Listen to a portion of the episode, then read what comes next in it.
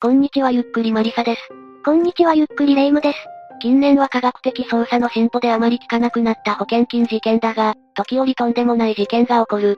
今回は白雪姫と呼ばれた人物が起こした事件、福岡中洲スナックママ連続保険金殺人事件について解説したい。れ、連続？一度だけなら偶然で済むかもしれないけど、何度もできるものなの？それを可能とした美貌と残酷性を持つ犯人だった。事件だが、発端は詐欺事件の逮捕だ。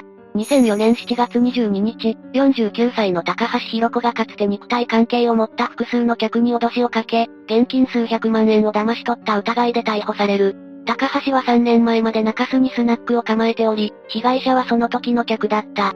だがこれはいわゆる別件逮捕であり、彼女の周囲で不審死を遂げた男性がいたことへの追及が目的だった。この人がもしかしてなのかしらでも写真からだとアラフィフには見えないわね。彼女の美貌に引き寄せられて被害に遭った人間が二人いた。まず彼女の二人目の夫で工務店を経営していた野本裕二さん。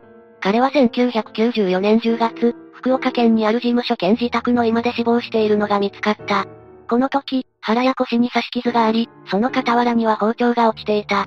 ためらい傷がなかったことなど不審な点は見られたが、彼の死は自殺として処理された。いやいやなんでよ、刺し傷だから事件じゃないの？口述するが野本さんは自殺する動機があったんだ。これにより、高橋はその後、約1億6千万円もの死亡保険金を手にした。一般人にとってはえげつない大金ね。さらに高橋の3人目の夫高橋隆之さんが、2000年11月12日の夜中、福岡市にあった自宅の浴室内で死亡した。この時も、警察は自殺と判断した。浴槽か。年に数件はある事故といえばそうだけど、偶然にも高幸さんは、総額1億3800万円もの保険金がかけられていた。受取人は高橋だ。ただ、高幸さんの持病の糖尿病を問診時に告知していなかったため、保険会社が支払いを拒否した。高橋の懐に入ってきたのはこのうち郵便局の簡易保険約2700万円だった。それゆえこれを不服とした高橋は保険会社を相手取り、8000万円の支払いを求めて起訴した。一件目がなければ何も思わないけど、明らかに変よね。県警もこれを聞きつけ、二人の死亡に高橋が関係しているのでは考えた。それで追及を続けていたところに、高橋の詐欺事件が目についた。鼻から疑ってかかったということ。取り調べには嘘発見器まで用いて問い詰める。その結果高橋はこの二人の死亡について、自分が関わっていたことを認めたんだ。高橋が欲を書かず、訴訟を起こさなかったら逃げられた可能性もあったのね。大金だけどお金のために夫を何人も殺すなんて、本当に恐ろしい女ね。そんな高橋だが幼少期は非常に恵まれていたんだ。高橋弘子は締め町の目抜き通りで靴屋を営む両親のもとに1955年に生まれた。両親は商売上手な上、地主でもあり何不自由ない暮らしで両親は子供に甘かったという。甘いタイプの方か。母親は炭鉱の町に似合わぬ垢抜けた女性で、地元でも目立つ存在だった。その美貌を受け継いだ高橋も、とても可愛らしく白雪姫と評判の子供だったようだ。教育の方はどうだったの？甘やかしてダメにしたタイプ？むしろ母親は教育熱心で、ピアノなど習い事にも力を入れていた。高橋は小学校からピアノを習い、中高一貫のミッションスクールへ進学。高校生になると、月に何度か東京へピアノのレッスンに通った。わざわざ東京へ行くって相当力を入れていたのね。ああ、その甲斐あって高橋はお嬢様学校として知られる地元の私立学校へ通い、東京の音楽大学へと進学した。ただ音大でピアノを専攻するには、小学校4年からのスタートは遅すぎたらしい。音大の先生からもその旨の助言を受け、途中から声楽学科に転校したそうだ。小4で遅いって、プロの世界は厳しいわ。ただやはり美人で金持ちの高橋は同級生の憧れだった。何人もの男性が大学時代に彼女に夢中になった。最初の夫もその一人だ。彼は早稲田大学が主催した銀座でのダンスパーティで高橋と出会う。清楚でひときわ目立っていた高橋に一目惚れすると、猛烈にアプローチし交際が始まったんだ。早稲田主催のダンスパーティって垢抜けた子が多そうなのに、その中でも飛び抜けて美人ってすごいわね。ちなみに最初の夫はいわゆる資産家の息子だった。嫌な話だけど女性を見る目も超えてそうね。だが熱愛は続き、大学を卒業して1年後に結婚。300人以上が出席する盛大な結婚式を挙げ、福島県にある夫の実家そばで新婚生活がスタートした。ただこの辺りから高橋のお嬢様の悪い面が出る。結婚1年後の長女が誕生したあたりで、高橋は何かと福岡に帰省。まあ、帰省ぐらいは普通じゃないの？姑はじめ親戚らの干渉、土地柄が合わず親戚付き合いを避けようとしたらしい。それでも収まらず結婚から2年後、夫に包丁を突きつけこの結婚は失敗だったと福岡に本格的に帰ってしまった。高橋に夢中の夫も後追い、2年間の期限付きで高橋の実家で暮らすことにしたようだ。別れてもおかしくないのに、マジで好きだったのね。この頃長男が誕生したため、高橋の両親が頭金を出す約束で近くに家を購入している。が、夫は慣れない土地や約束と異なる家購入のストレスであれ、ギャンブルにのめり込む。すぐに借金が膨れ上がり、それが原因となって85年には離婚した。それで高橋は地元でピアノ教室を始めたという。マジで悲惨な結婚生活だわ。高橋はあまり結婚に向いてないかもね。しかし、高橋の美貌に引き寄せられる男は尽きない。今度は全府と購入した家の建築士、野本裕二さんと再び親しく付き合うようになった。この頃の元さんには子供が3人いたが、家族や妻の反対を押し切り離婚した。略奪婚じゃないの、どんだけモテるのよ。一級建築士の資格を取得した野本さんは会社を離れ、建築設計事務所を立ち上げる。この時、高橋は社長夫人になるので、ピアノ教室はここで終わりにしますと宣言し、新事務所兼自宅に引っ付いていっている。この自宅兼事務所は1億円を投じた豪邸だった。ネットで美人、美形は最強の資格だって言うけど、笑えないかも。92年には二人の間に女児が生まれ、3年後には長男も誕生。一見順風満帆に見えるが、またも高橋のお嬢様が発揮され、派手に散財や不定をするようになる。加えて当時はバブル崩壊だ。野本さんの取引先は相次いで倒産し、会社の経営も悪化。この時点で会社の負債は1億円に達したそうだ。浪費癖がやめられない、バブルの時によく見たと言われるパターンか。しかし生活レベルを落とすことのできない高橋は夫を激しく責め立てた。結果、野本さんは二度も車に排気ガスを引き込み自殺を図ったが失敗。しかし高橋は自殺失敗を責めたそうだ。なんなのこの人、悪妻ってレベルじゃないわ。一方で夫を責めながらも高橋は、長男の家庭教師として雇っていた九州大学院生と不倫関係になっていた。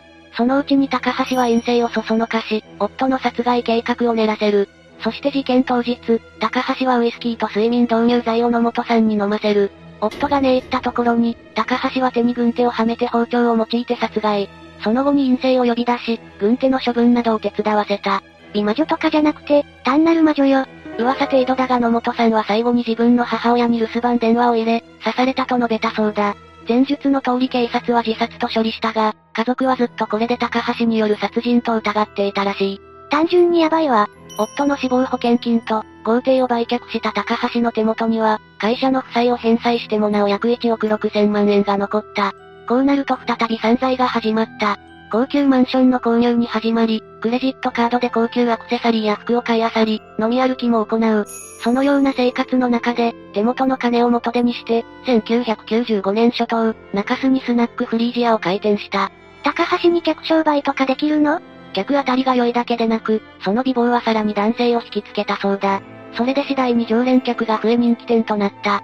当然だがその秘密は高橋が複数の客と肉体関係を持っていたからだ。知ってた？